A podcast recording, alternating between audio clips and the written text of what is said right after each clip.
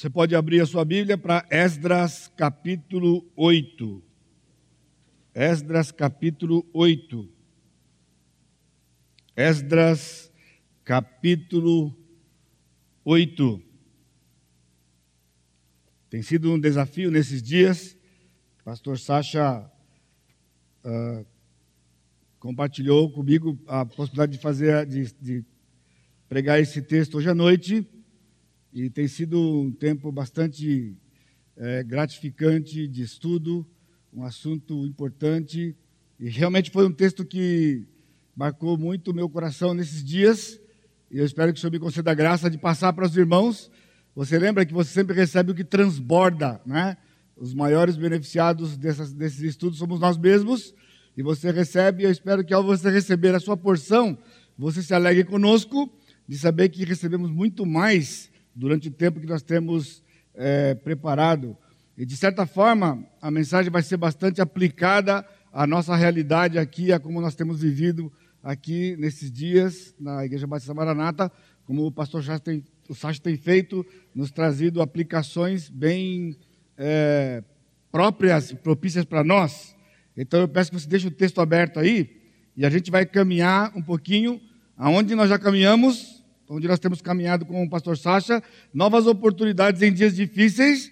Nós já vimos Esdras capítulo 1 e 2. Em dias difíceis, nossa esperança é construída com base na fidelidade de Deus. Vocês vão perceber que a fidelidade de Deus é a grande tônica né, dessas mensagens, de que Deus é fiel e não vai ser diferente hoje à noite, de nós vemos a fidelidade do nosso Deus quando Ele conduz o seu povo. Aí nós vemos no capítulo 3 de Esdras, em dias difíceis, a fé em Jesus Cristo é traduzida em adoração obediente. Esdras 4 foi a oposição à edificação da igreja do Senhor Jesus Cristo será vencida. Deus irá usar os fracos para vencer os fortes. Então foram textos em que nós fomos grandemente abençoados né, nesses meses, nesses domingos, nessas semanas que se passaram. E em duas partes, capítulos 5 e 6 foi uma mensagem e capítulo 7, no domingo último, onde a, ênfase era a edificação da casa de Deus é resultado da ação da palavra de Deus. Então nós vimos pelo exemplo de Esdras, né, com o, o, apego que ele tinha, a submissão, a importância que ele dava à palavra de Deus e para o seu povo, nos desafiando a fazer a mesma coisa, de que nós vamos edificar a igreja, a igreja está sendo edificada, né, como resultado de Deus estar trabalhando em nós através da Sua palavra, ok? Então nós temos a nossa série aqui, nós estamos quase no meio da nossa série de Esdras e Neemias, recomeço após o exílio. O novo templo, Esdras de 1 a 6, nós já passamos, e agora a nova lei, Esdras capítulos 7 a 10, são as duas divisões ah, ah, do livro de Esdras, são divisões naturais pelo próprio conteúdo do livro de Esdras, e então depois vamos entrar no livro de Neemias, a nova cidade, Neemias de 1 a 6, e a nova sociedade, finalmente Neemias de capítulo 7 até capítulos 13, ok? Então, de então para hoje, nós temos toda semana praticamente sendo é, desafiados ah, sobre ah, porque estudamos o Velho Testamento se nós estamos no Novo Testamento, né? O que o Velho Testamento tem para nós? E é um erro muitas vezes da, da igreja, do crente, de se limitar ao Novo Testamento e perder a, as bênçãos, de perder de ser abençoado pelas bênçãos, pela riqueza do Velho Testamento. Ou seja, é a, a, a ação do Espírito em nós, pastores, de irmos para o então, quando aconteceu aquele fato bíblico, entender o que aconteceu ali, né?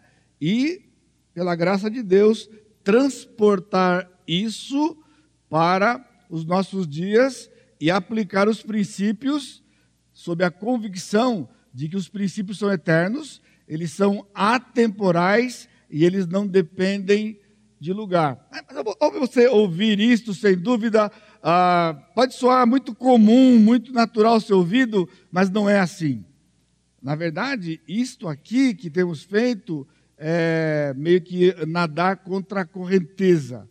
Porque nos nossos dias, aquilo que tem governado, a prática que tem governado a igreja, as igrejas de forma geral, é aquilo que eles chamam de, de você fazer uma aculturação do princípio bíblico, de maneira que você parte do hoje para entender o então.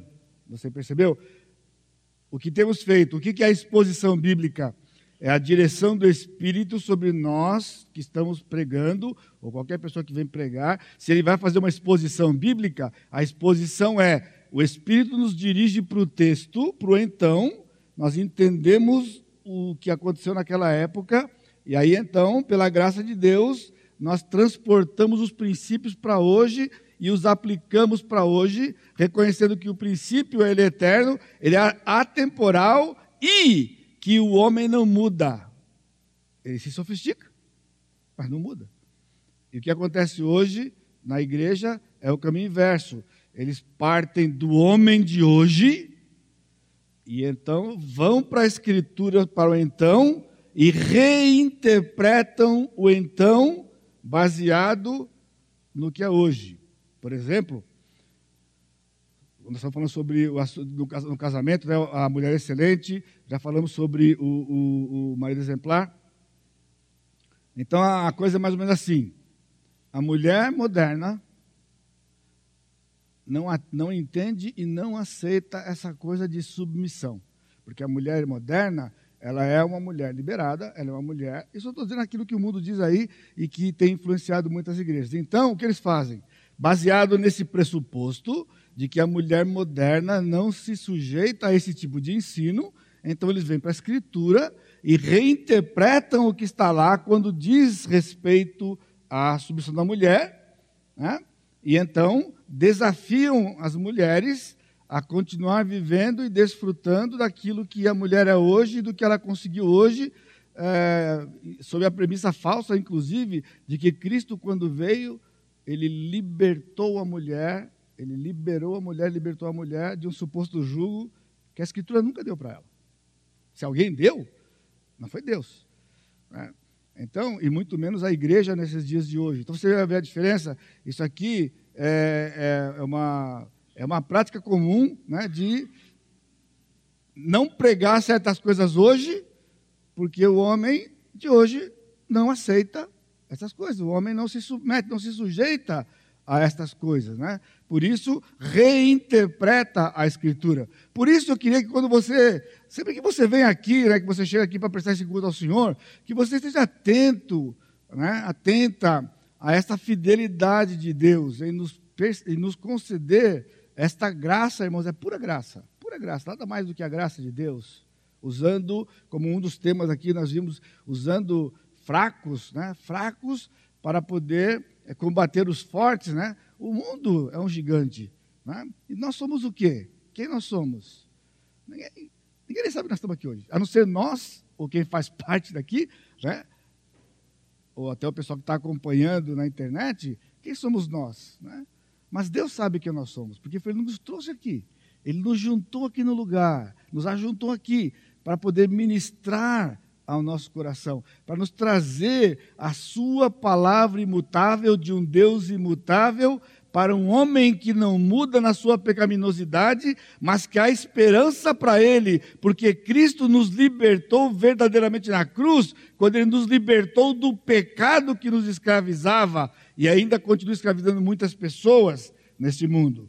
Por isso, então, o gráfico que nós temos visto aqui quase cada semana é o então, o hoje né? e essa, essa, é, essa, esse caminho, essa ligação entre o então e o hoje, onde o homem tem se preocupado com o moralismo, nem preocupa mais. Na verdade, essa questão de moralismo já ele é subjetivo, ele é relativo, ele depende da cabeça. Nós estamos presenciando é, coisas é, é, claramente imorais, vamos dizer assim, né?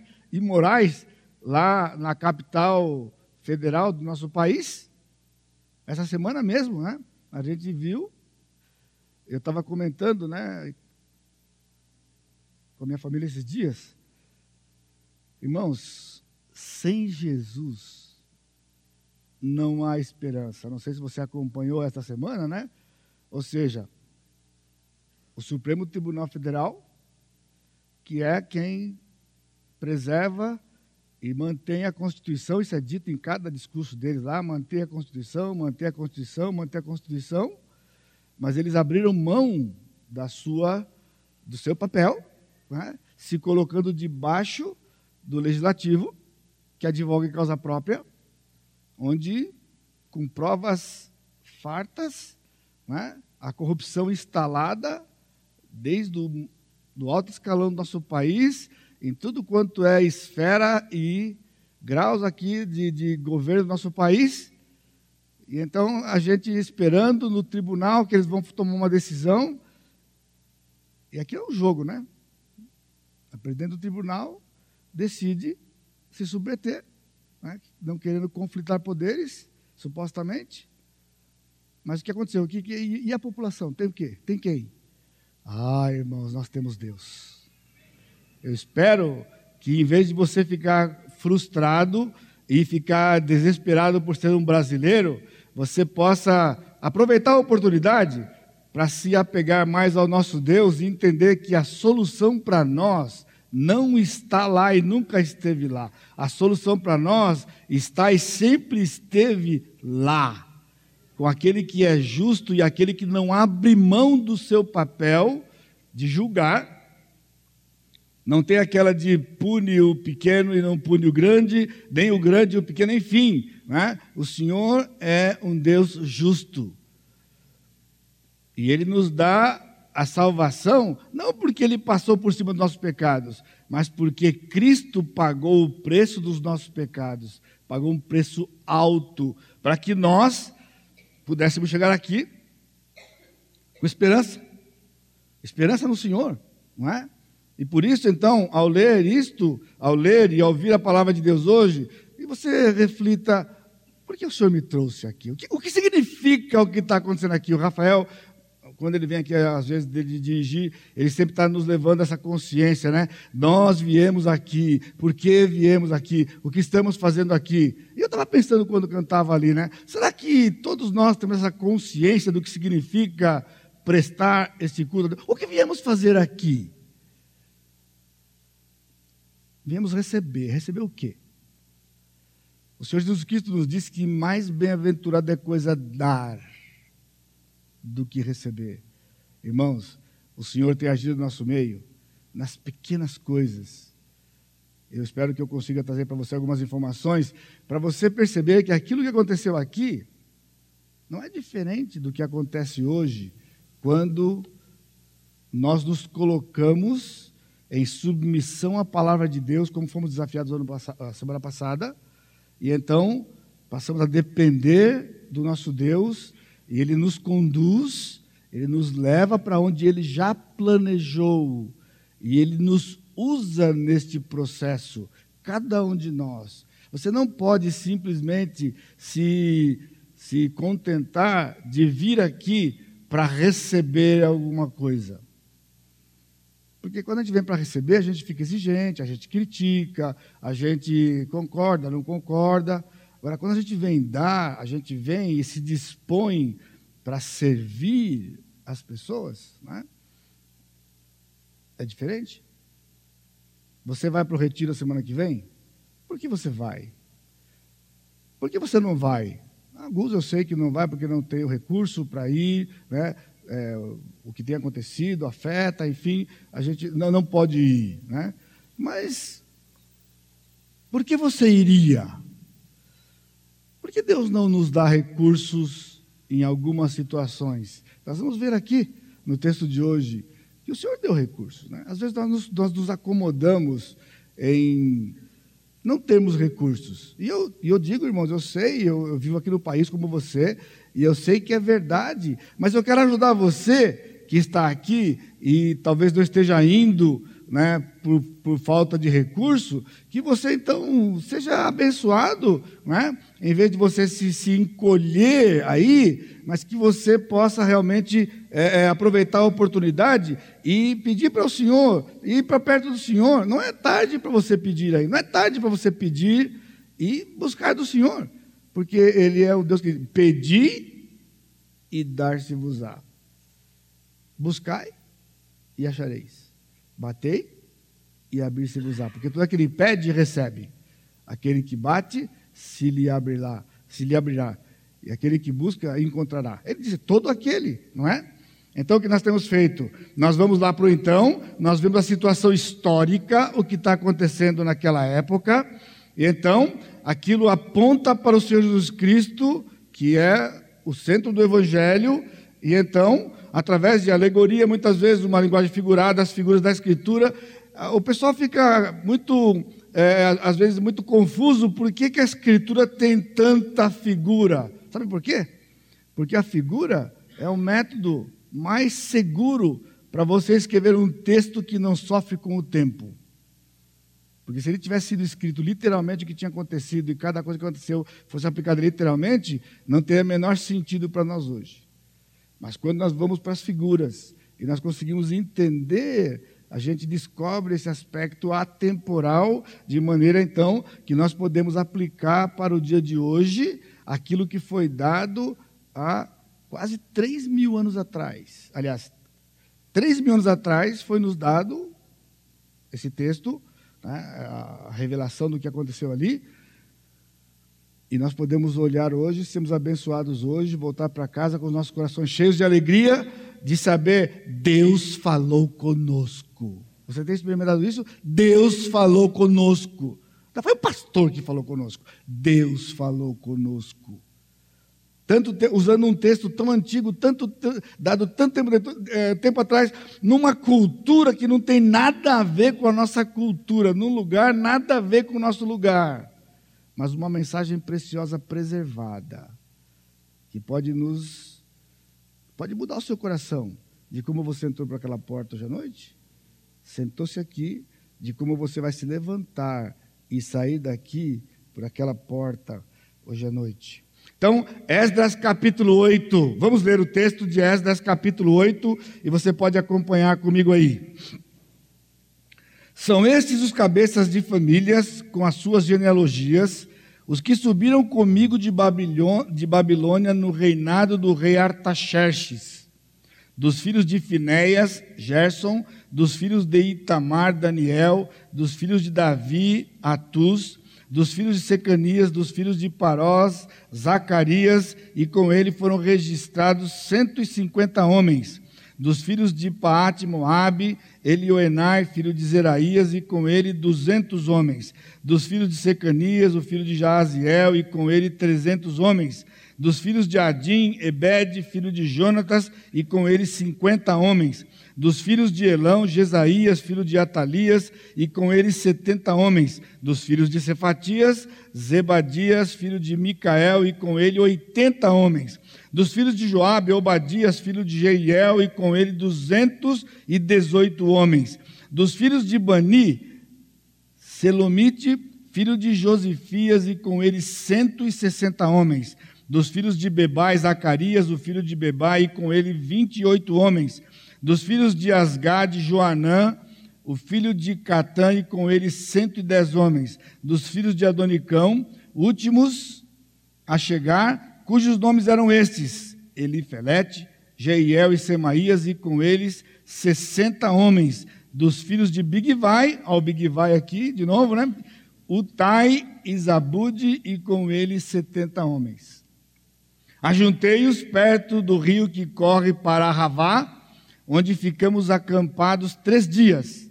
Passando revista ao povo e aos sacerdotes, e não tendo achado nenhum dos filhos de Levi, enviei Eliezer, Ariel, Semaías, Eunatã, Jaribe, Eunatã, Natã, Zacarias e Mesulão, os chefes, como também a Joiaribe e a Eunatã, que eram entendidos. Enviei-os aí do chefe em Casifia, e lhes dei expressamente as palavras que deveriam dizer a Ido e aos servidores do templo, seus irmãos, em Casifia, para nos trazerem ministros para a casa do nosso Deus.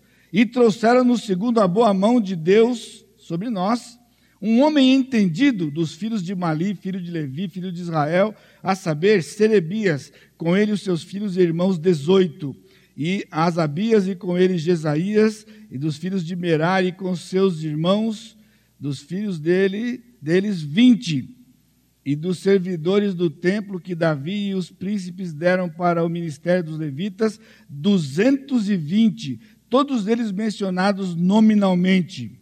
Então apregoei ali um jejum junto ao rio Arravá, para nos humilharmos perante o nosso Deus, para lhe pedirmos jornada feliz para nós, para nossos filhos e para tudo o que era nosso. Porque tive vergonha de pedir ao rei exército e cavaleiros para nos, nos defenderem do inimigo no caminho, porquanto já lhe havíamos dito: a boa mão do nosso Deus é sobre nós, os que o buscam, para o bem deles, mas a sua força e a sua ira contra todos os que o abandonam. Nós, pois, jejuamos e pedimos isto ao nosso Deus e ele nos atendeu.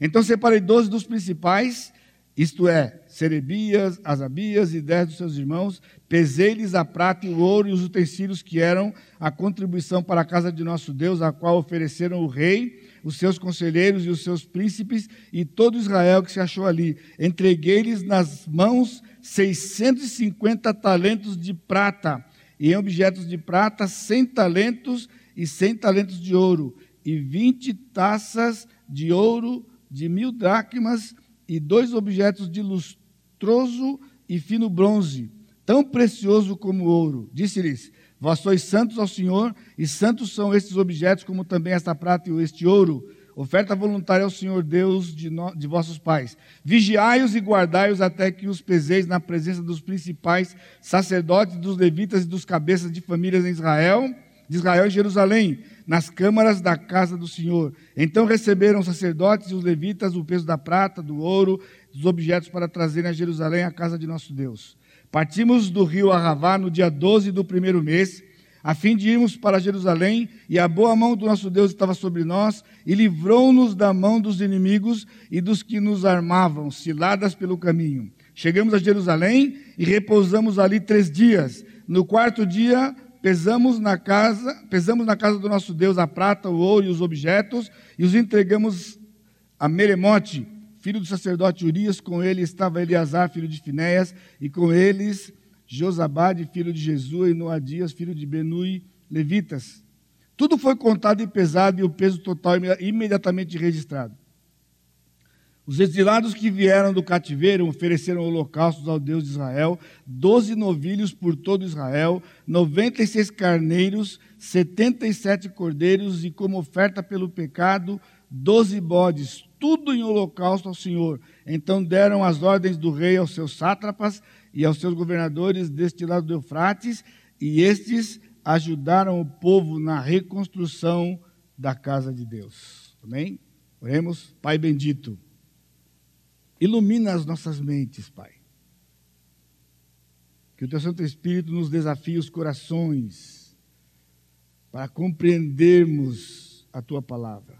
Extraímos da Tua palavra a preciosidade daquilo que o Senhor tem deixado para nós. Que venha a nos alegrar, que venha a nos levar em humildade diante do Senhor e contrição, reconhecermos o Teu poder e a Tua soberania é o Senhor quem move os reis, é o Senhor quem controla as estações. Nós estamos nas tuas mãos, Pai. Portanto, ensina-nos. Nos ajuda a compreender, para que nós glorifiquemos o teu nome, no santo nome de Jesus, nosso Salvador. Amém, Senhor. Amém. Então, uma história por trás aqui. No livro de Esdras, até aqui onde nós chegamos, nós encontramos três decretos mencionados nesta época da volta do povo de Israel do exílio babilônico para Jerusalém.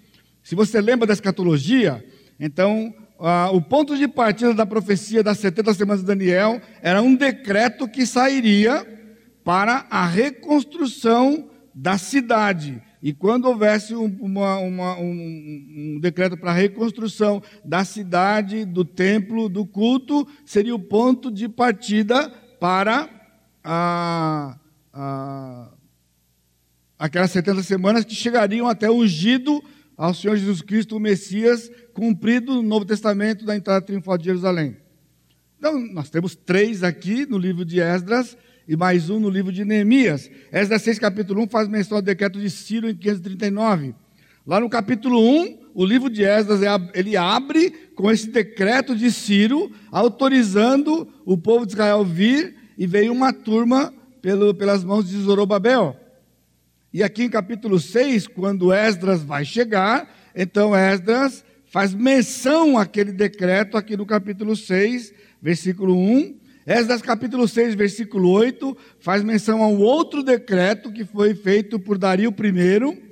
Né? Ele faz um decreto por quê? Porque os inimigos da região de Jerusalém ali, eles fizeram a obra parar, e dando informações mentirosas, né? ou tendenciosas para o, para o rei. Né? Aqui é uma, um grande, uma grande lição para nós, um princípio muito importante de que quando nós perguntamos o que perguntamos ou falamos o que falamos, nós temos algo no coração e a gente transmite isto nas palavras e induzimos as pessoas a pensarem aquilo que nós queremos que elas sejam induzidas a pensar. Assim foi aquele decreto.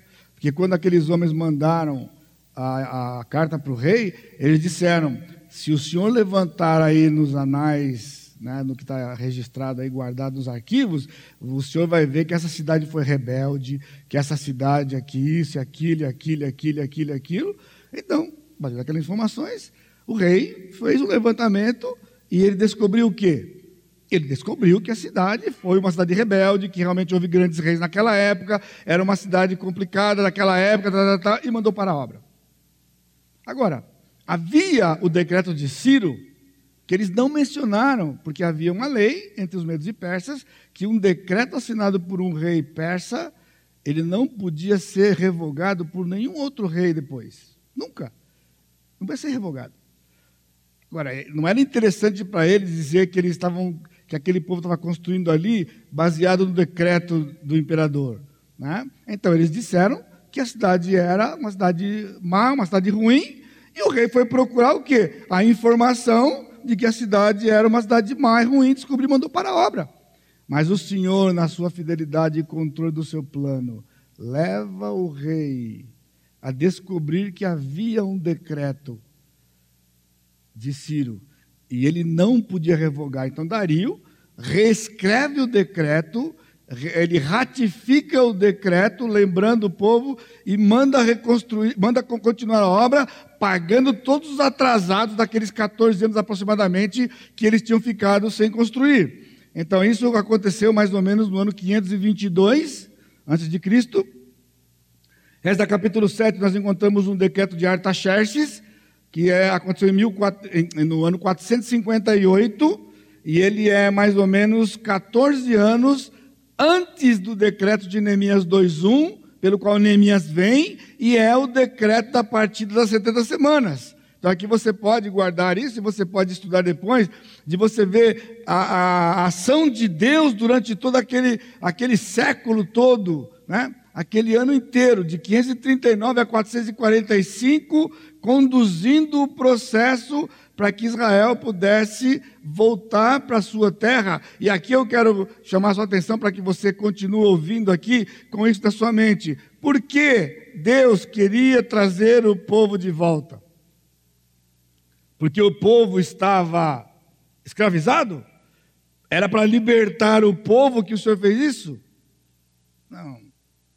O Senhor não faz coisas só para nos beneficiar. O Senhor faz coisas para nos levar a adorá-lo. Ele trouxe o seu povo, porque naquela oportunidade, a adoração que o Senhor havia planejado e instituído deveria ser feita em Jerusalém, e só em Jerusalém. Portanto, está na Babilônia, A questão não era o povo estar lá, porque eles estavam, inclusive, muito bem instalados, se você quer saber, ao ponto de que eles não queriam voltar para trás. A maior parte do povo ficou. A maior parte do povo ficou, de milhões que eles eram. Mesmo que houve mortes e mortes e mortes e mortes aí, né? milhares e milhares de mortes na época de Nabucodonosor, eles voltaram em cerca de 50 mil. 50 mil pessoas voltaram com Zorobabel, mais ou menos. E nós temos agora aqui uns 2, 3 mil, talvez, que vieram com Esdras aqui.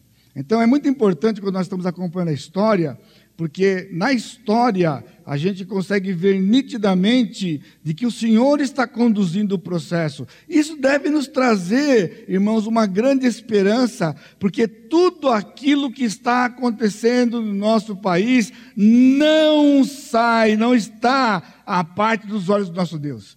Ele está conduzindo. Pastor, mas aquela corrupção toda? Sim, mesmo aquela corrupção. Aquela corrupção, irmãos, não é maior que Deus é maior que nós, como cidadãos, né?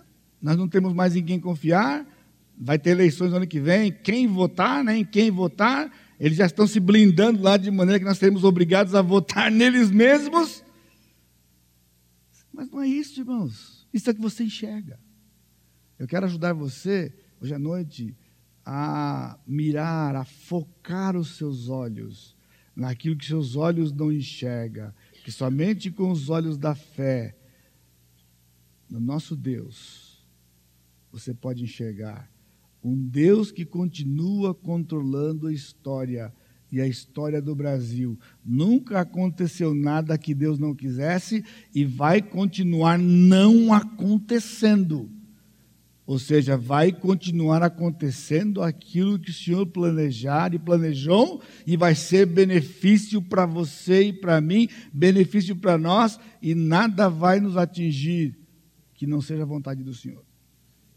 Ao longo desses 30 anos, eu tenho acompanhado vários momentos do país, inclusive em 88, com a nova Constituição, os pastores se reuniam e reuniam e reuniam, todo mundo morrendo de medo da nova Constituição, porque vai acontecer isso, vai acontecer aquilo. E Deus? Quantos anos se passaram? Vocês lembram quando saiu recentemente a, a lei da palmadinha? O que teve de igreja aí, com problemas aí, não vamos poder disciplinar mais nossos filhos, porque vai ser preso, a gente não vai poder mais obedecer a palavra. Irmãos, a lei é contra o espancamento. A Bíblia também é contra o espancamento. A lei não está proibindo de dar uma varada no seu filho. Agora, você tem que ser. Tem discernimento. Né? Você não vai botar no data show, né? Você dando uma varada no seu filho.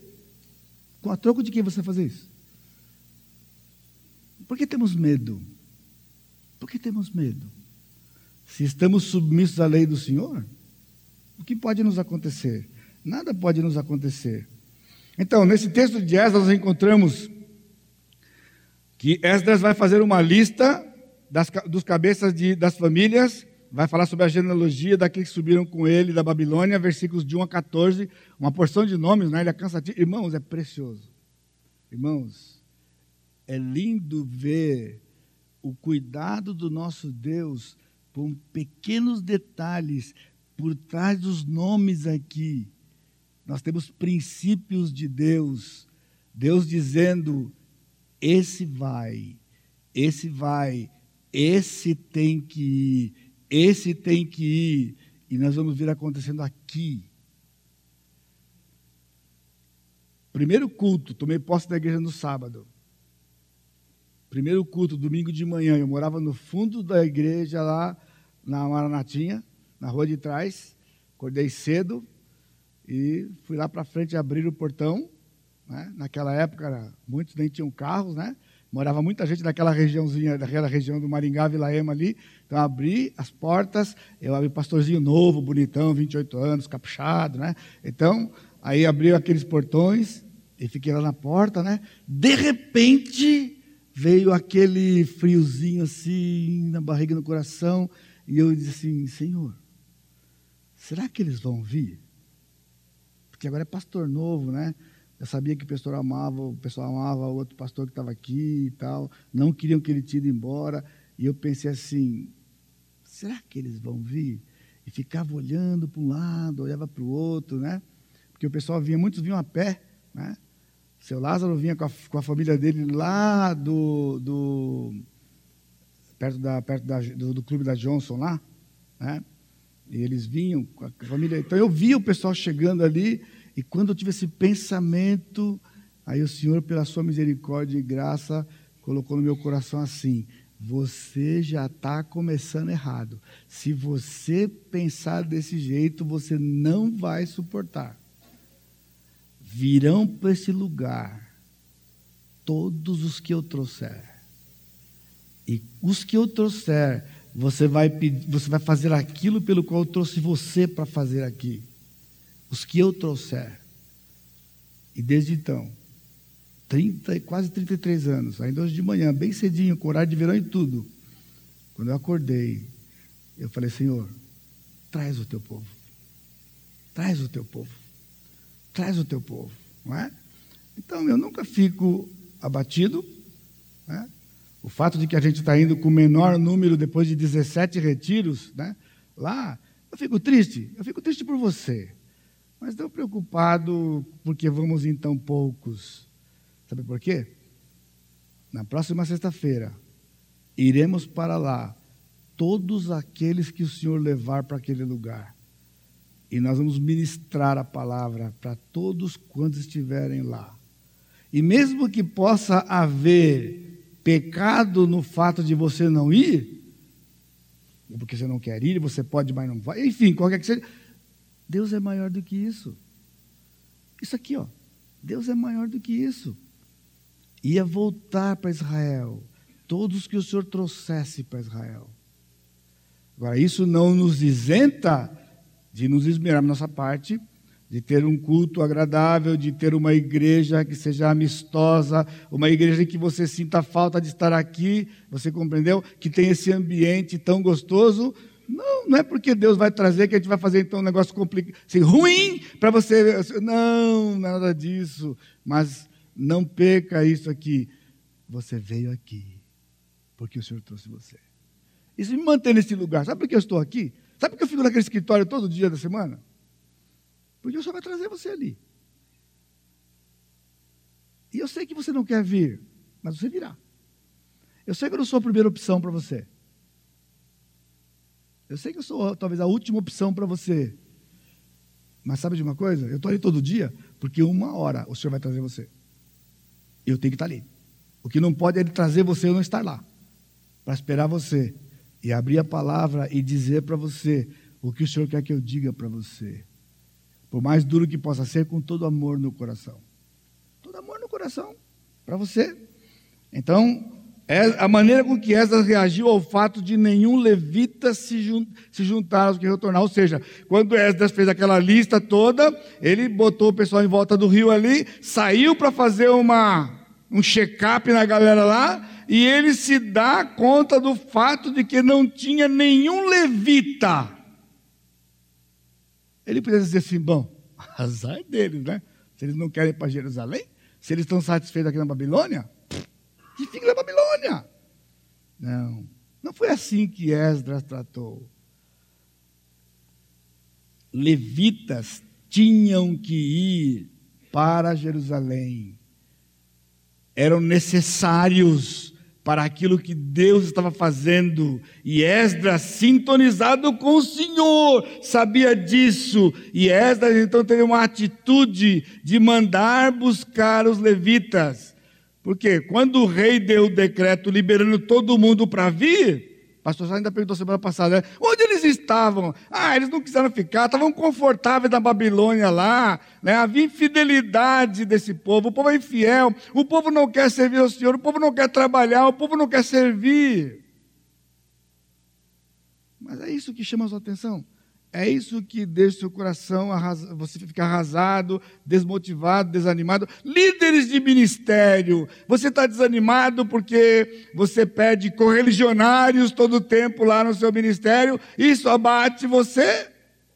Não deve, não deve. Porque não abateu Esdras. Esdras agiu. Você precisa agir. Orar mais, talvez, incentivá-los, dar exemplo. Eu não sei o que você fazer. Agora, uma coisa que você não pode fazer é ficar lá no cantinho, deprimido. Ai, eu devo ser um porqueira de um líder, porque eu não consigo que o pessoal faça as coisas que tem que fazer aqui. Não somos nós que fazemos, irmãos. O Senhor faz através de nós, a despeito de nós. A despeito de nós, o Senhor está fazendo. Então o texto continua a preparação para a jornada de volta, jejum e oração e a distribuição de recursos para que o povo pudesse voltar para Jerusalém e restabelecer o culto no novo templo que havia sido construído lá pela turma de Zorobabel, parado, voltado, estava pronto finalmente o templo. E, no fim do texto, Deus preservou povo para chegar seguro.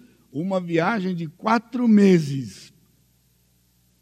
Irmãos, eles estavam levando algumas toneladas de ouro e algumas toneladas de prata. Você está entendendo? Eu não estou falando quilos, toneladas. A pé, de jumento, de camelo por quatro meses numa região infestada de bandidos, ladrões, assaltantes. Mas o Senhor conduziu e eles chegaram em Jerusalém, sem faltar uma moeda sequer, sem faltar um objeto sequer, mesmo que fosse de bronze, quanto mais de ouro e prata isso o Senhor fez aqui. Esse é o tipo do texto, quando eu estava lendo, você percebe que você fica pensando assim: o que, que tem a ver comigo isso aí, né? O que, que tem a ver comigo? O que, que tem a ver comigo? Eu não estou indo para Jerusalém. Eu não saí do, da Babilônia. Alguns de vocês saíram de Jacareí, né?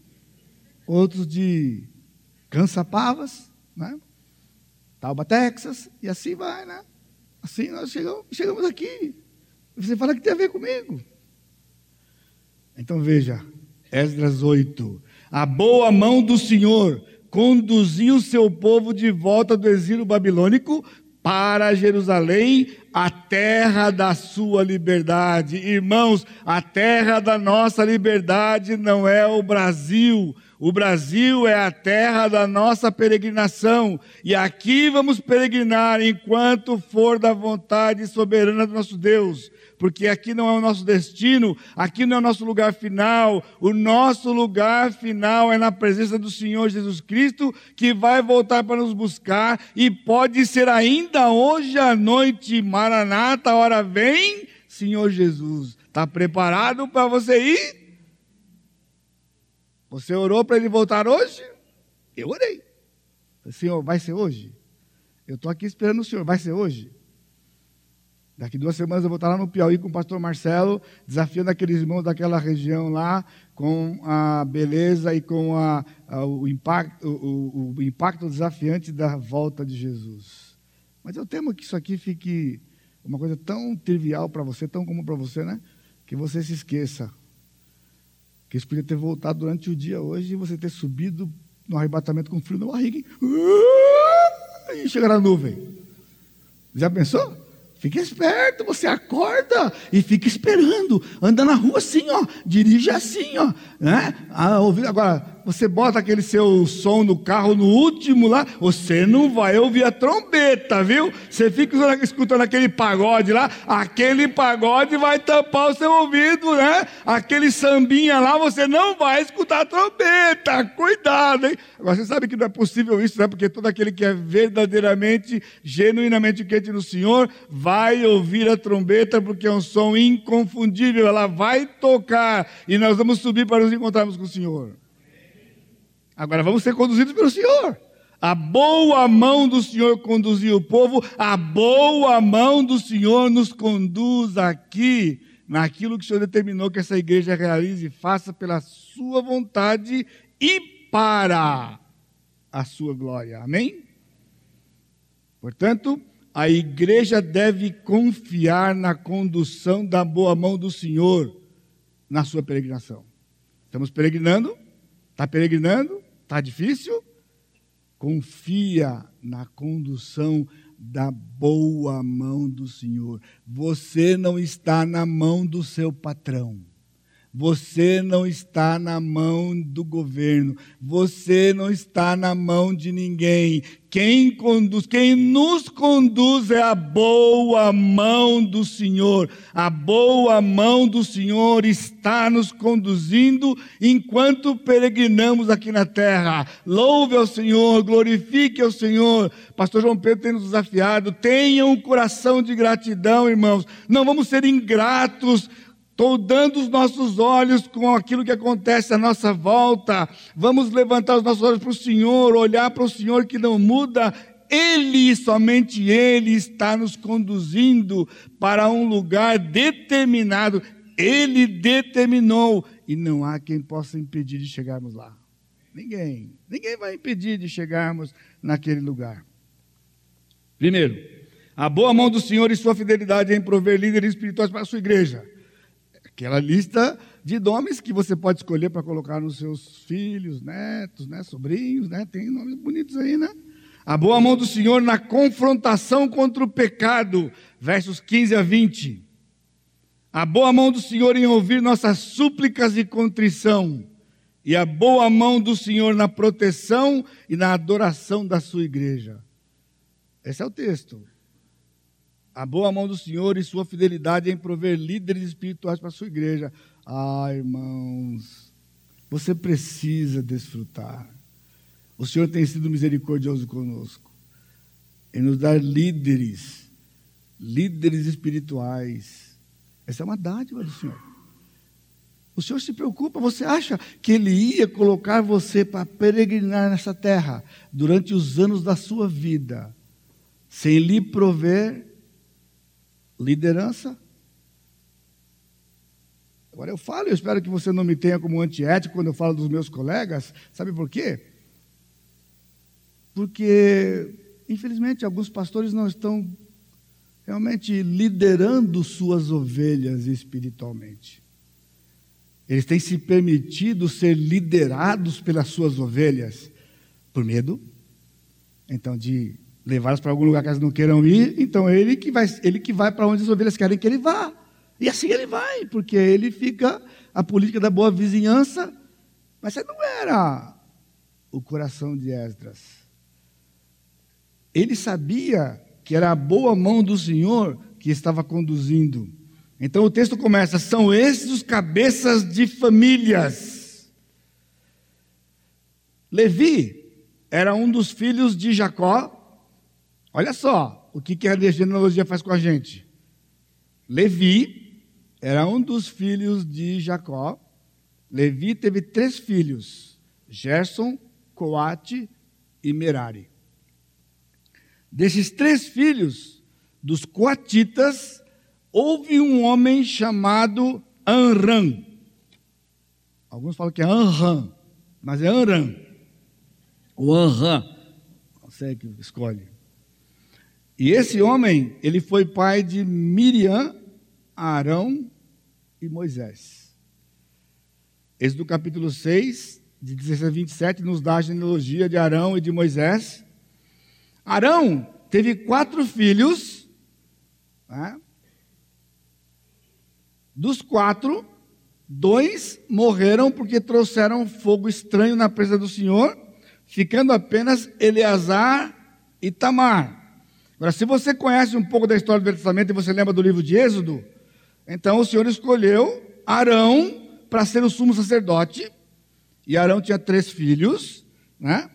Das dois filhos que ficaram, dos dois filhos que ficaram, um dos dois ia continuar o sumo sacerdócio e o outro ia continuar a linhagem dos sacerdotes porque o sacerdote de Israel, o sumo sacerdote e os sacerdotes viriam da linhagem exclusiva de Arão. Agora, eles tinham passado 70 anos na Babilônia, haviam sido mortos aos milhares na invasão, milhares e milhares tinham morrido, e então, de repente, o Senhor trouxe de volta. Agora, o Senhor não podia pegar um peneirão, colocar lá, não, sobrou, sobrou, não foi? Sobrou, sobrou, traz de volta? Não, mas o Senhor tinha promessas. O Senhor tem promessas. Ele não pode falhar nas promessas, em cumprir as promessas que ele fez para nós. E nem para Israel. Israel, não adiantava Israel voltar para Jerusalém. Não adiantava Israel ter o templo de Jerusalém se não houvesse o sumo sacerdote e se não houvesse o sacerdote para oferecer os sacrifícios. Então, quando o rei liberou, o povo se juntou, Esdras juntou o pessoal, levou para a beira do rio, estava lá quem? Dos filhos de Finéias, Gerson. Então, Finéias. Na lista nós temos Finéias, que era filho de Gerson. Gerson era da linhagem de Eleazar, que passou a ser o sumo sacerdote em Números 25, de 10 a 13. Por quê? Porque quando Balaão levou o povo de Israel a adulterar com outros deuses, então, nessa altura, Arão tinha só os dois filhos vivos. Né? Então, um dos filhos dele, que chamava Finéias, foi lá e matou um casal que estava adulterando e os matou. E o Senhor disse: Porque ele aplacou a minha ira, porque Eleazar aplacou a minha ira, ele vai ter o sacerdócio para todo sempre em Israel. Então você percebe? Quem poderia lembrar de tal detalhe? Essa podia lembrar? Naquela confusão toda, mas o Senhor podia lembrar. Portanto, ele moveu homens para se apresentarem, cabeça de famílias, e entre eles estava Gerson, que era da linhagem de Finéias, que era alguém que poderia exercer o sumo sacerdócio no novo templo que havia sido restaurado. E o texto continua, e ele diz: E dos filhos de Itamar, Daniel, então, não somente tinha um dos filhos de Gerson, mas também tinha filhos de Itamar. Você está entendendo, né? Que aqui tem a ver com Coate. Porque é dos coatitas que veio Arão, e Arão tinha o sacerdócio. Portanto, não era suficiente se houvesse um filho de Gerson, um filho de Merari. Porque Deus tinha prometido o sumo sacerdócio e o sacerdócio para a linhagem de Coate e depois para a linhagem de Eleazar. Por isso, quando a gente está lendo isso aqui, né, às vezes são apenas nomes né, de gente que a gente não conhece, nomes que são estranhos para nós, mas irmãos, a fidelidade de Deus está aqui. Não haver sumo sacerdote, não tinha adoração. Não tinha adoração. Por isso, Deus se mantinha fiel, levantando e mantendo os líderes espirituais para o seu povo, e até hoje, durante o tempo da igreja, Deus se mantém fiel, levantando líderes para governar a sua igreja espiritualmente. Hoje não é mais é, genealogicamente, né, em, termos de, em termos de sangue, em termos hereditários, mas o Senhor continua chamando, Ele continua despertando. Aliás, você anda acomodado. Porque às vezes, aqui eu sei que o negócio é meio duplo, né? Se você nos ama, vou pensar dos mais velhos, né? Eu e o ancião João Pedro. Eu novão aqui, João Pedro velhão, é, eu e João Pedro. O baixo alto, o baixo alto, os dois gordos, porque eu ia falar gordo e magro, mas não é. Às vezes você acha que a gente vai ficar para sempre aqui. Agora, se você não gosta da gente, você fala assim: será que eles vão ficar para sempre aqui? Eles não vão embora um dia? Agora, irmãos, mais cedo ou mais tarde a gente vai. Agora, nós temos feito uma tarefa dada por Deus de garantir para a próxima geração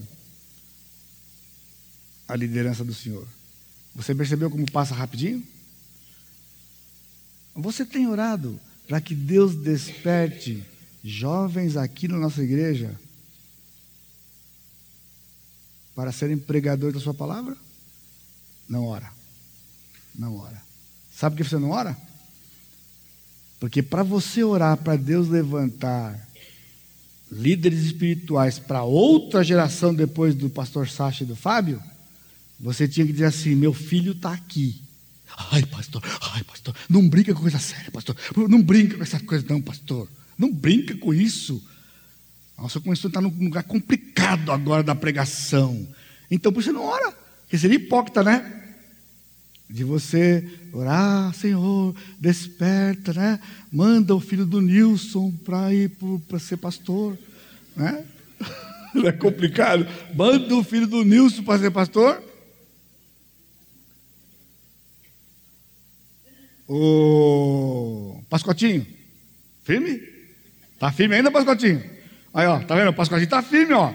Ele, ele foi despertado lá no paraíso ainda, pessoal, lá no paraíso. Ou seja, ele, a, a, a geração do pastor Fábio, já tem o Pascotinho lá. Eu estou sabendo aí, eu vou começar a entregar a galera agora aqui, né? O Léo Cordeiro, sei, né? Gustavo tá aí, na, né? Agora, agora o Gustavo vai para o ministério mesmo, né? vai mesmo para o ministério. O rapaz tem um amor, um apego pelo ministério impressionante agora, sim, entendeu? Agora você ora. Olha aqui. Se você não orar, o Senhor vai continuar sendo fiel e vai continuar provendo líderes para a igreja Batista Maranata se Cristo não voltar. Mas você vai perder a bênção de ser o seu filho vai perder a bênção de ser o seu filho. Eu sei o que você está pensando. Pastor, e o seu? O meu está ali, ó. Onde ele está? Ele está lá. Não está descartado. Está descartado. Nada está acontecendo na vida dele que não tenha acontecido na minha.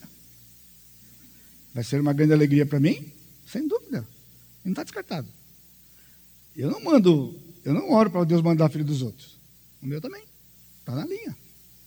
Né? Meus genros também. Está tudo na linha de frente, pessoal. Ai, vai começar a tremer lá. Irmãos, uma igreja não subsiste sem um líder. Não subsiste sem um líder sem o líder do Senhor. Então, não fique conformado porque você já tem dois pastores da nova geração, né? Passa rapidinho, passa rapidinho. Ore para que o Senhor levante jovens, uma outra geração, outra geração, e assim o Senhor vai preparando as gerações para o futuro. Você está pensando nos seus filhos? Não está. Está pensando nos seus netos? Não está. Eu estou pastoreando a terceira geração depois que eu cheguei aqui. Às vezes meus filhos perguntam, pai, quem vai pastorear os nossos filhos? Eu falei, uai, o Sacha, o Fábio vai pastorear, e depois os filhos do seu filho, o Senhor que vai levantar. Né? O Senhor é fiel e Ele vai continuar levantando, porque nós cremos e temos orado por isso, e foi isso que aconteceu aqui. O Senhor providenciou naquela leva para vir com Esdras o sumo sacerdote e o sacerdote, né, então Daniel de Tamar, sacerdote da linha de Arão. Mas olha o texto que interessante, ele diz aqui: dos filhos de Davi, Atos. Mas o que, que tem a ver Davi? Sabe o que tem a ver Davi? Na primeira lista do capítulo 2, estava Zorobabel. Zorobabel era da linhagem de Davi e se tornou governador naquela época. Aqui nós temos Atus, garante a linhagem do Messias. O Messias vai vir. Sabe por que o Messias vai vir? Porque o Senhor convocou Atus para sair da Babilônia e voltar para Jerusalém. O seu lugar é lá em Jerusalém, onde o seu pai conquistou aquela cidade e dedicou aquela cidade ao Senhor, e ela tornou-se a cidade de Davi. Jerusalém era a cidade de Davi. Você imagina voltar aquele grupo todo lá e não voltar ninguém da família de Davi? Pois o Senhor convocou alguém da família de Davi. A sua liderança estava completa, a liderança espiritual e a liderança última espiritual, que se não houvesse um herdeiro naquele dia, não haveria outra no futuro. Compreendeu? Esta é a bênção do Senhor para nós. Mas o texto continua, versículos 15 a 20. A boa mão do Senhor na confrontação contra o pecado. Versículo 15. Ajuntei-os perto do rio que corre para Ravá, onde ficamos acampados três dias. Passando revista ao povo e aos sacerdotes, e não tendo achado nenhum, Levi, nenhum dos filhos de Levi, ô camarada exigente, né? Já não estava bom ter o sumo sacerdote, o sacerdote? Sim, eles tinham um filho de Coate, mas não tinha ninguém de Gerson e Merari e as demais funções do templo, que era feita pelos levitas, porque o tabernáculo todo foi dividido entre os filhos de Arão, mas havia outras coisas feitas no culto que eram os levitas que iam fazer, e ele fez a contagem: nenhum levita, nenhum levita Esdras da falta dos levitas, passando a vista ao povo, ele não... onde estavam os levitas? Artaxerxes havia dado o decreto dizendo para voltar todo mundo, líder de Israel, sacerdotes, levitas, volta todo mundo. Mas a galera ficou escondidinha e não se apresentou para ir. Ele juntou o pessoal, levou perto do rio, colocou a galera ali, começou a contar, você é de onde, você é de onde, você é de onde, você é de onde. Aí colocou lá, satélite. Né? Bosque, né? Alto da Ponte, e vai. Né? Vai lá, né? Putim, né? Monte Roraima, é Monte Roraima lá, Matias? Ainda é Monte Roraima lá, Matias? Monte Roraima, Matias está firmão ali, né, Matias? E assim ele vai, né? Aí ele vai começar por bloco. A galera tinha caído, entendeu? Aí de repente ele dá falta. Não havia nenhum levita, nenhum levita o que ele faz. Então, versículo 16: Enviei Eliezer, Ariel, Semaías, Eunatã, Jaribe, Eunatã, Natã, Zacarias e Mesulão, os chefes, como também a Joerebe e Eunatã, que eram, que eram entendidos. Chamou uma galera e disse: Vai lá buscar os levitas. Vai buscar os levitas. Não pode ficar sem levita a adoração do Senhor tem que acontecer. Está percebendo? A preocupação não era trazer o povo de volta. A preocupação era trazer a adoração de volta. O povo de Deus não pode ficar sem adorar. E para adorar não pode ser a revelia, fazer como a gente quer. Tem que ser dentro das premissas que o Senhor colocou. Teve um ano aqui, naquela festa do, do, naquela festa do dia 31.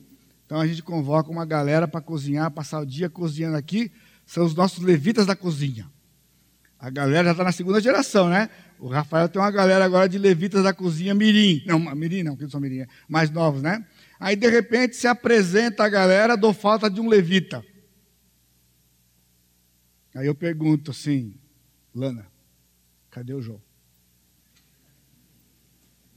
Falou, pastor, João ficou em casa. Diz que não vem. Diz que não vem. Eu falei, pera, liga para o João. Pastor, mas o homem ficou logo, está com dor de dente. Falei, liga para o João. Ela ligou para o João. Aí eu falei, João, cadê você? Não, pastor, estou com dor de dente, pastor, está complicado aqui, e não sei o quê. Falei, João. Aí passou 15 minutos, falei, Lana, cadê o João? Pastor, o homem está lá. O homem não veio. Falei, Lana, liga para o homem de novo, fala para ele que eu estou esperando ele aqui. E aí, finalmente, eu falei com o João, e o João falou, ô, ô Fi, você se arruma, você levanta, se arruma, porque eu vou passar na porta da sua casa vou te pegar daqui a pouquinho. Viu? Já receitei um remedinho para ele, falou, você vai tomar um remédio tal para o seu dente. E eu vou te pegar aí. E aí já liguei para a doutora Vera Rubial e falei, Vera, tem um rapaz que está aqui, tem, tem, eu preciso dele trabalhando aqui hoje. Eu preciso dele aqui hoje. Mas diz que está com dor de dente. Posso levar na sua casa? Lá na rua, na Vila Ativa, ele falou, pastor, pode trazer ele aqui. Passei, catei o cidadão. Levei para lá e no caminho eu liguei para ela, Vera, estou indo com o rapaz. Ele falou, pastor, está muito inchado. Eu olhei para ele assim, está enxergando. Ele está enxergando. Está enxergando. Então traz aqui. Ela examinou o cidadão lá, passou o remédio para o cidadão e falou: toma esse remédio aqui, tá, tá, tá, tá. Aí eu falei: João, você tomou café? Não, então vamos lá. Levei ele para o lugar. Café para o rapaz aqui, pão, manteiga. Caprichado para o rapaz. E voltamos aqui. Trabalhou o dia inteiro, que era uma beleza, irmãos. Uma beleza. Mas não podia ficar sem o levita. Não pode, irmão, não pode, não pode. Tem que vir servir o Senhor. Esdras viu, faltou levita, mandou buscar. Falou, fulano, vai lá e traz a galera, traz a galera para cá, traz a galera para cá. Agora veja, a boa mão do Senhor na confrontação contra o pecado. Eu não vou expor o João, não, mas depois você pode pensar. Agora, eu sabia que o problema no João não era o dor de dente dele, era também a dor de dente. E aí no caminho nós começamos a conversar, falei, João, ô João, ô Fi, Acorda, fi, fi, fi, acorda, fi. Então, o fato dele ter trabalhado, sabe por quê? Porque Deus fez uma obra no coração dele. E ele, um homem submisso ao Senhor, ele entendeu quando o Senhor fala para fazer, vai fazer. E ele veio fazer para a glória do Senhor. Não foi para me agradar, foi para a glória do Senhor. Mas sabe por quê? Porque ele foi confrontado com a situação. Os pastores hoje não querem confrontar as pessoas, sabe por quê? Ah, porque se confrontar, eles vão embora. Aí eles vão embora. Aí eles vão embora. Quem está controlando quem? Esdras não ficou preocupado, mandou buscar. Falou: Que isso de chamar aqui, não vem nenhum levita aqui. Rapaz, deu a ordem para ir buscar. E o pessoal foi. Versículo 17: Enviei-os aí do chefe em Casifia e lhes dei espírito expressamente as palavras que deviam dizer a Ido e aos servidores do templo e seus irmãos em Casifia. Eu já imagino o que foi que ele falou. As palavras corretas. Venha cá agora. Agora. Já. Para servir o Senhor. Você é um levita. Levita não tem escolha. Você sabia? Levita não tem escolha. O levita não quer a dificuldade de ser levita. Deus chamou você para o ministério, você não quer o ministério que Ele deu para você?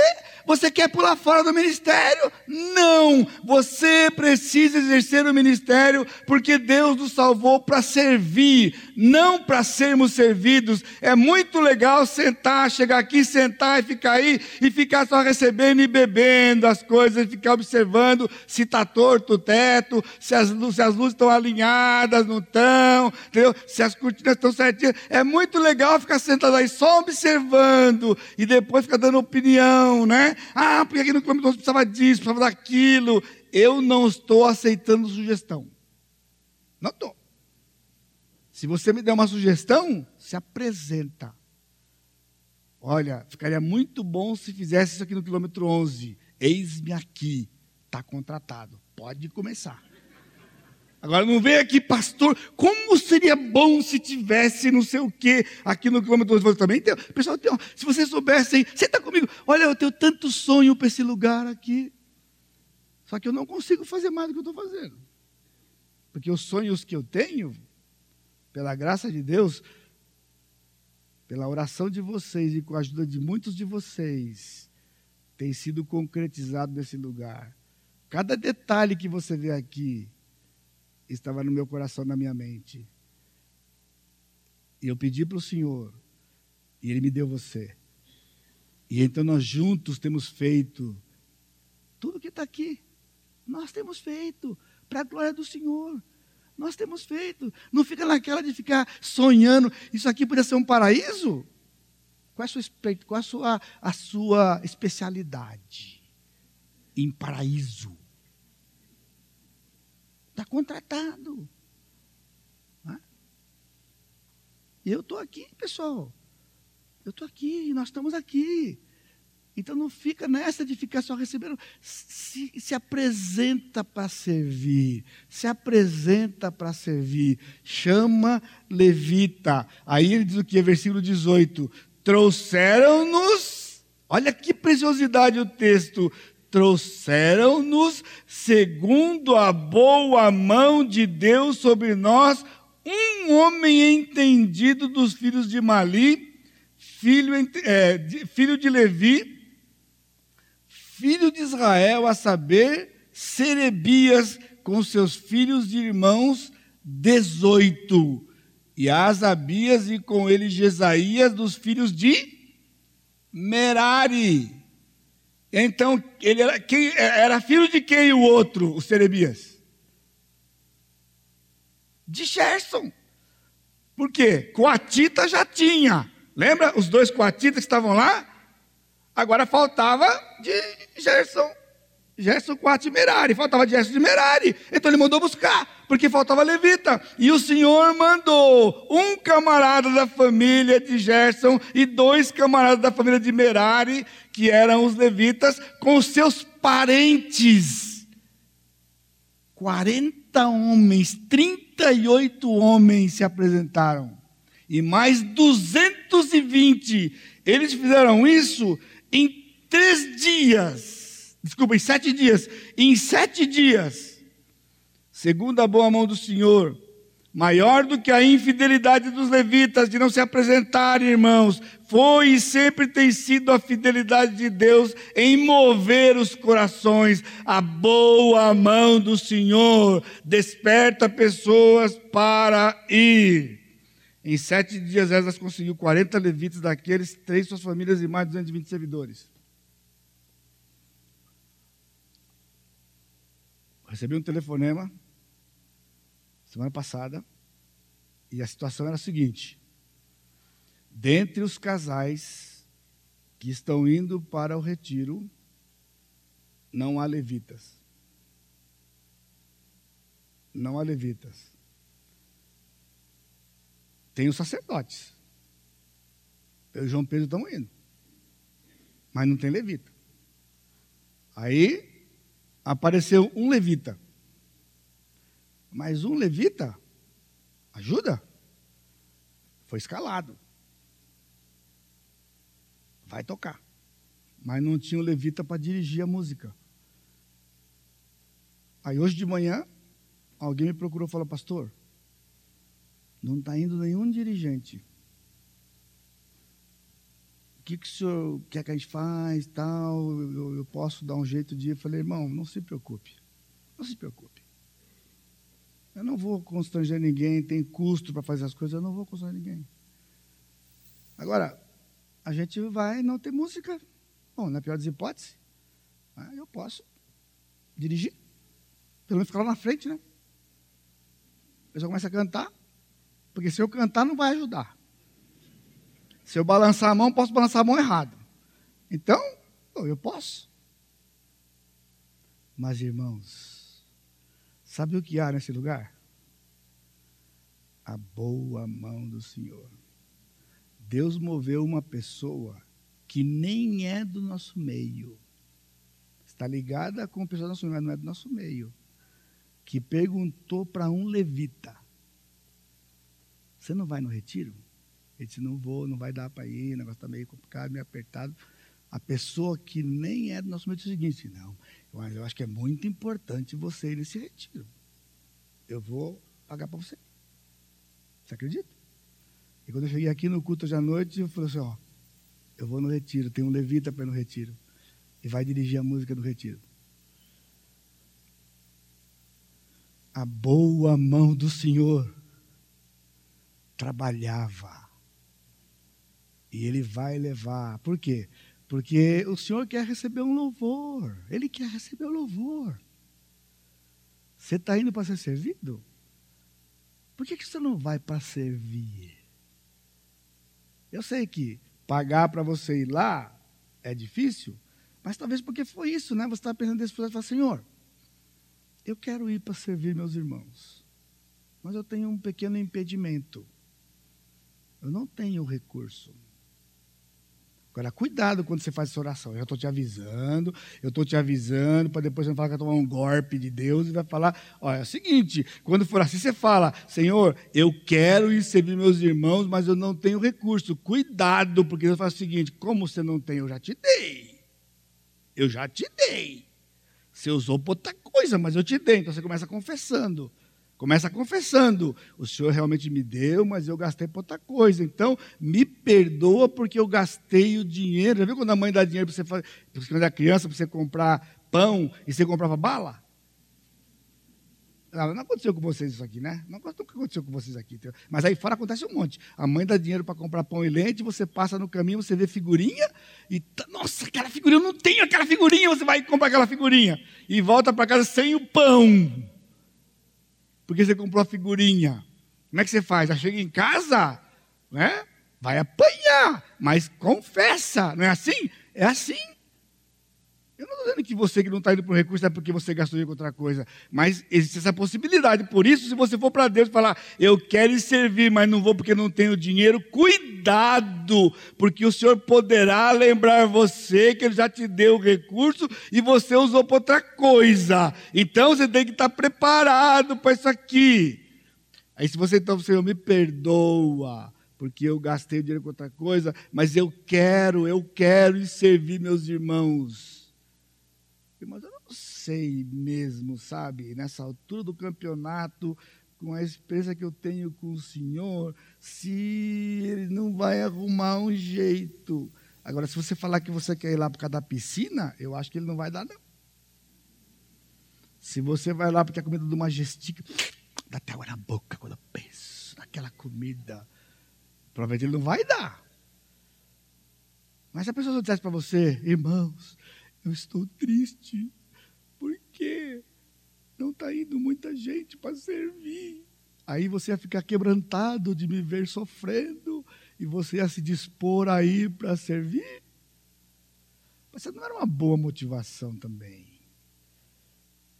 E você fala, poxa, será que se eu for no retiro, a adoração vai ser melhor do que está sendo? Isso aqui não é orgulho, pessoal, é se dispor dispor a fazer, é se dispor a fazer. Eu quero contribuir para que aquele retiro seja uma bênção para os meus irmãos. Para os meus irmãos. Essa era a questão aqui. O Senhor estava rebanhando levitas. Eu estou falando levitas, pessoal, porque aqui, o que é o levita? O levita era todo aquele da tribo de Levi que fazia parte do cerimonial para que a adoração do Senhor acontecesse. Aí você acha que o culto acontece porque tem o pastor para pregar. Não, o pastor é importante. Nós falamos hoje de manhã na escola dominical. Sim, mas, pessoal, como é que é ser pregar aqui? E você preocupado com o seu carro lá fora? Se alguém vai entrar e roubar seu carro, você não vai conseguir prestar atenção. Então nós temos irmãos que ficam lá na cipa. Está entendendo? Eles estão servindo ao Senhor. São como levitas que trabalham nas imediações desse lugar para que esse culto aconteça. Eles estão lá no frio, hoje está ventando o pessoal lá fora. Eles estão lá no frio, lá em cima na portaria. Eles estão vigiando o estacionamento. Eles recebem cara feia sua quando ele fala assim: não para ali, para lá. E você fala assim: quem é esse irmão que manda nesse lugar aqui? Eu quero parar aqui. E ele manda para lá. Eu sei. Eu não sei quem é, porque eles não deram, não, pessoal. Mas eu sei o que acontece. Eu sei o que acontece. Eles estão aqui para servir. E eu digo, ó, não adianta, tem que sorrir, pessoal. Aguenta o tranco, mas tem que sorrir. Porque se não sorrir, vai sair da cipa. Porque o pessoal que não sorri não fica lá. O pessoal de cara amarrada fica em casa. Não fica lá na portaria, não. O primeiro sorriso que você recebe é aquela pessoa que pede para você lá e fala assim: irmão, desce devagar aqui, porque pode ter um acidente. Você, aqui.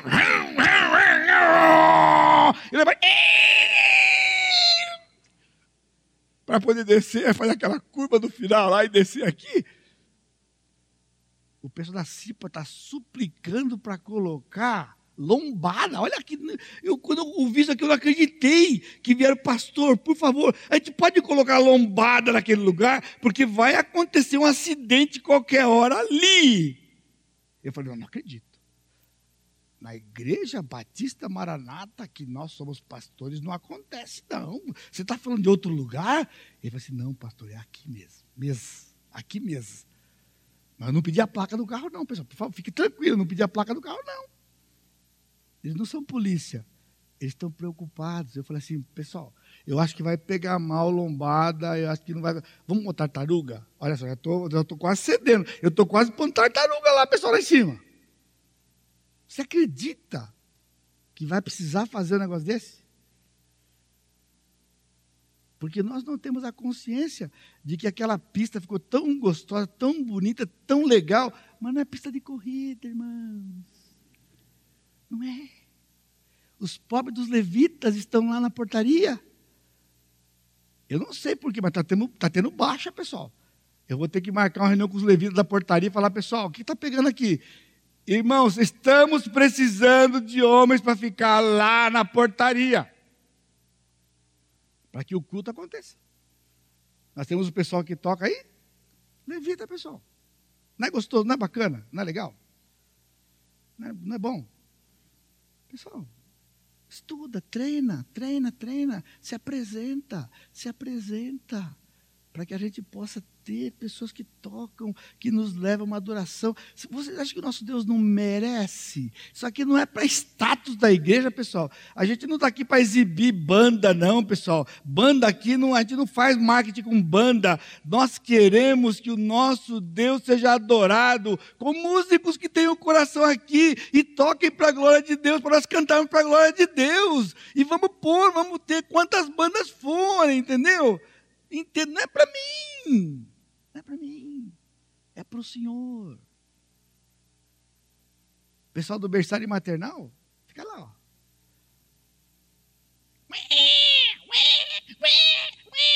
Isso aqui, pessoal, é impressionante. No, no ouvido do pessoal que trabalha lá é melodia. É melodia em Fá maior. A gente não aguenta ouvir um negócio desse, mas eles, você pode imaginar, depois de uma semana inteira tomando conta de filhos, vão ficar lá no aniversário maternal, de manhã e de noite. E ainda tem que sentar naquelas cadeiras horrorosas de negócio verde lá. Tem que sentar lá. Ó. Olha só. E eles se sujeitam a sentar lá, entendeu? A levantar lá. Mas vamos mudar, pessoal. Qualquer dia esse negócio aí, vamos botar um outro jeito de você saber que seu filho tem que ser cuidado lá, viu? Mas por enquanto, fica lá mesmo. Entendeu? Porque agora eu sou vô, né? Quando não tiver escala para pregar, eu vou ter que entrar na escala do berçário. Eu vou entrar na escala do berçário. É, porque agora eu não prego todo domingo, então o dia que eu não estiver pregando, eu vou para a escala do berçário, me põe na escala do berçário. Mas quando eu olho para aquela cadeira, eu vou ter que sentar naquela cadeira. Eu gosto de sentar aqui na frente, eu não sei quando banco aqui. Também, mas vamos lá, regra, vamos fazer a regra, a gente não vai ficar também burlando. É importante, irmãos, levitas, Deus moveu levitas, 260 homens se apresentaram para a glória do Senhor, para que eles pudessem voltar para Israel, mas precisaram ser confrontados com o seu pecado. Quando eu faço isso com você, é só porque eu amo você. E eu quero que você receba as bênçãos do Senhor para você. Entendeu? Eu não quero, eu não tenho essa imagem de falar para meus amigos que a igreja funciona. Irmãos, a igreja funciona para a glória de Deus. É isso que me interessa. Não é por causa de ninguém, pessoal. Não é lá fora, não. É por causa de Deus. Você não acha? Como é que Deus está lá recebendo a nossa adoração? Fala para mim. Isso me importa. Isso deveria importar a você. Então, em vez de você reclamar do que está ruim, pense como que eu posso agir para que a adoração da Igreja Batista Maranata seja melhor do que é. Não está fechado, pessoal. Eu não tenho preferência. Eu quero que você venha com esse espírito. Pastor, eu quero contribuir com os meus dons e talentos para que seja melhor. Eu estou aqui, se submete ao que existe e vai trabalhar para o Senhor, pessoal. É isso que nós queremos aqui. Isso que Esdras fez. A boa mão do Senhor conduziu Esdras. Esdras, e a boa mão do Senhor tem conduzido ao longo dessas décadas aqui. Tem trazido vocês para ministrar, para trabalhar para trabalhar. Nós nunca faríamos sozinhos, irmãos. Nunca foi essa pretensão. Nunca foi. Cada um de vocês tem chegado aqui porque o Senhor tem trazido os ministérios coadjuvantes para a grande celebração do culto vespertino e EBD. Precisamos de levitas. Precisamos, irmãos. Pessoas que vão ministrar durante o culto. Durante o culto. Há ministérios que acontecem durante a semana em eventos da igreja. Agora você entende? Para que essa adoração seja como o nosso Deus merece, há muito por fazer, irmãos. E não está lá fora. Aqui a gente não contrata, não, pessoal. Eu não saio por aí procurando os melhores, os melhores dos melhores para contratar, não. Não. Aqui é o que o Senhor trouxe. A boa mão do Senhor trouxe vocês. E vocês estão ouvindo o apelo. O que o Senhor quer que você faça? Se apresente. Se apresente. Você está sendo negligente com o dom que você tem. Você não está servindo o Senhor como você pode. Você está querendo ser servido em vez de. Isso aqui é confrontação, pessoal. Porque eu quero que Deus abençoe sua vida. É só isso que eu quero. Versículos 21 a 30, boa mão do Senhor em ouvir nossa súplica e contrição. Versículo 21, então apregoei ali um jejum junto ao rio Arravá para nos humilharmos é, agora é esse horário mesmo? Não, esse é horário de verão, né? É. Proclamou jejum. Agora veja o versículo 22. Porque tive vergonha de pedir ao rei exército e cavaleiros para nos defenderem do inimigo no caminho, porquanto já lhe havíamos dito: a boa mão do nosso Deus é sobre todos os que o buscam, para o bem deles, mas a sua força e a sua ira contra todos que o abandonaram. Agora, Esdras tinha um problema. Esdras tinha um problema. Quando ele viu o dinheiro que o rei deu do cofre público e os magistrados, os grandes deram, irmãos, toneladas, três toneladas de ouro. Perto de 19 toneladas de prata. Estava na bagagem desse pessoal que vinha. E agora a Esa falou: "I, i". Mas quando ele foi falar com o rei, que o rei foi dar o decreto lá para ele voltar, né? Aí que ele disse: "O rei é o seguinte. O rei falou assim: "O que que você precisa?"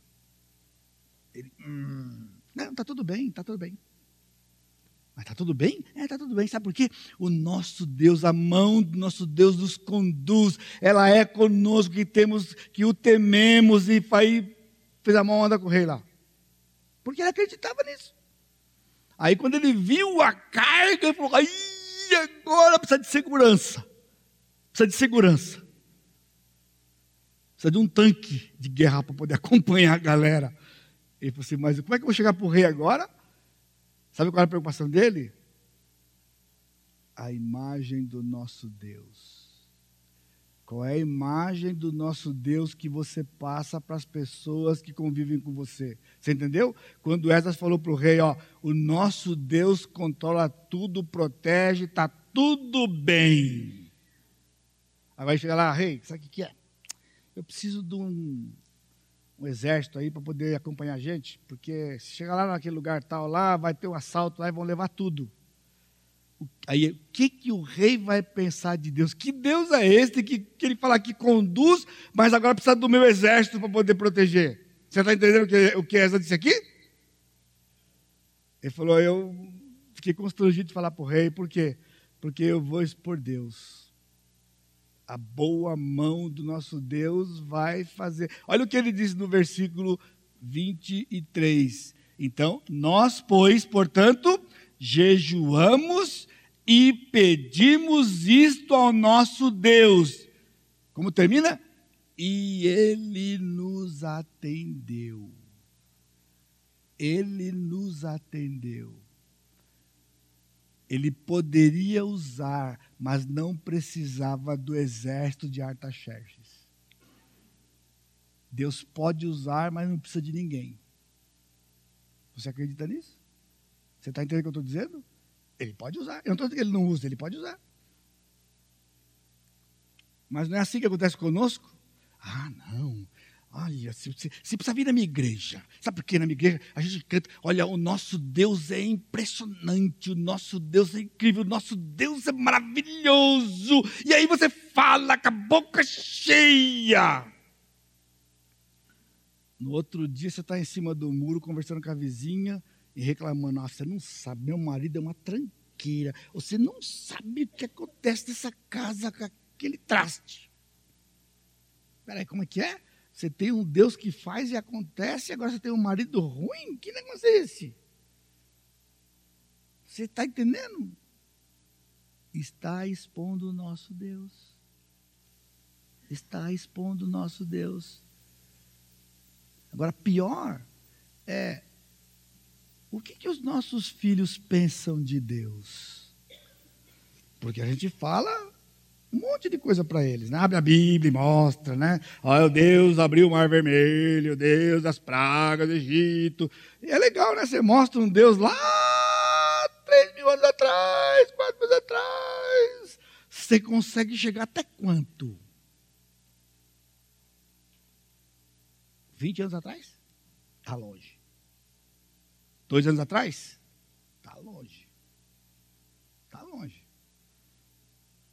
Semana passada? É, já está mais perto um pouquinho. Porque um Deus desse, ele só age de década em década? Esse é o Deus? É assim? O relatório que você tem de década em década? Eles foram para o Senhor e disseram: Senhor, nós precisamos de proteção, porque o teu nome está em jogo. Eu disse para o rei que o Senhor guarda e o Senhor protege. Então, nos proteja, nos proteja. Agora, o que significa? Que eles se prontificaram. Os homens que estavam ali, nós vamos guardar, ué, o que nós temos. E a boa mão do Senhor conduziu aquele povo eles jejuaram, eles adoraram ao Senhor, eles agradeceram ao Senhor e o Senhor conduziu o povo. Você está entendendo? Esses somos nós, irmãos. Esses somos nós. Nós estamos numa jornada de peregrinação. Nós estamos numa jornada de peregrinação. Deus protegeu, livrou-nos das mãos dos inimigos. Versículo 31, para terminar. Versículo 31. Partimos do rio Arravá no dia 12 do primeiro mês, a fim de irmos para Jerusalém. E a boa mão do nosso Deus estava sobre nós e livrou-nos da mão dos inimigos e dos que nos armavam tirados pelo caminho. Eles não eram ficção, irmãos, eram reais e muitos. Eles armaram. Deus protege, não apenas impedindo o mal, mas em meio ao mal ele protege. Então ele não matou os bandidos toda a região. Ele protegeu. Desde que nós chegamos aqui, irmãos, eu penso todo o tempo. Vem mais a gente escuta, né? Assaltaram, roubaram, fizeram, aconteceram. Eu falo, Senhor, a sua mão tem que guardar a gente. Mas isso não significa que nós não temos feito a nossa, a nossa lição de casa, né? Não, nós temos portões, temos muro. Agora, nós estamos fazendo a nossa parte. Agora, você acha que isso é suficiente? Você acha que isso aqui vai impedir? Eu digo para você, o que vai impedir é o nosso Deus, porque só vai acontecer aqui nesse lugar o que Ele permitir. Agora, isso não significa que você não devorar pelos irmãos que moram aqui, as duas famílias que moram aqui, que ficam aqui toda noite para poder ficar nesse lugar aqui. Você lembra deles? Em oração, quando você vai dormir, você lembra que tem irmãos aqui que estão aqui no ermo, no ermo, no ermo, servindo ao Senhor, enquanto nós estamos lá. Estão aqui, estão lá. Então, lembra, irmãos, lembra são irmãos nossos. Vai, Senhor, protege. O anjo do Senhor acampa-se ao redor daqueles que o temem e os livra. Fala, Senhor, põe os teus anjos em volta daquele lugar e não deixa ninguém entrar. Você acredita? Então ora, ora. Tá bem? De vez em quando a polícia passa aqui, é o papel dela. Agora, eu não posso ficar dependendo da polícia aqui, pessoal. Se eles podem vir, nós não vamos rejeitar. Mas eu não posso ficar contando. Nós temos que contar com o nosso Deus. A boa mão do nosso Deus. A boa mão do nosso Deus nos conduz na nossa peregrinação para Jerusalém Celestial. Enquanto estamos peregrinando neste país, neste lugar, nessa cidade. Amém? Com a sua cabeça. Amado Deus, te agradecemos mais uma vez pela tua bondade. Pai, grava no coração estas tuas palavras, Pai. No nosso coração. Que toda a nossa confiança esteja depositada no Senhor, na tua boa mão. Pela tua mão, pela tua boa mão o Senhor nos resgatou. Pela tua boa mão o Senhor nos sustenta e nos mantém e pela tua mão, a tua boa mão, o Senhor nos protege e nos guarda. E o Senhor tem poder e é fiel para nos guardar, guardar o nosso depósito até aquele dia. Que a graça do Senhor Jesus Cristo, o amor de Deus Pai e a consolação do Espírito Santo seja com todo o teu povo hoje e sempre. Amém, Senhor. Amém, Senhor. Deus abençoe, irmãos. Obrigado aos visitantes. Deus abençoe.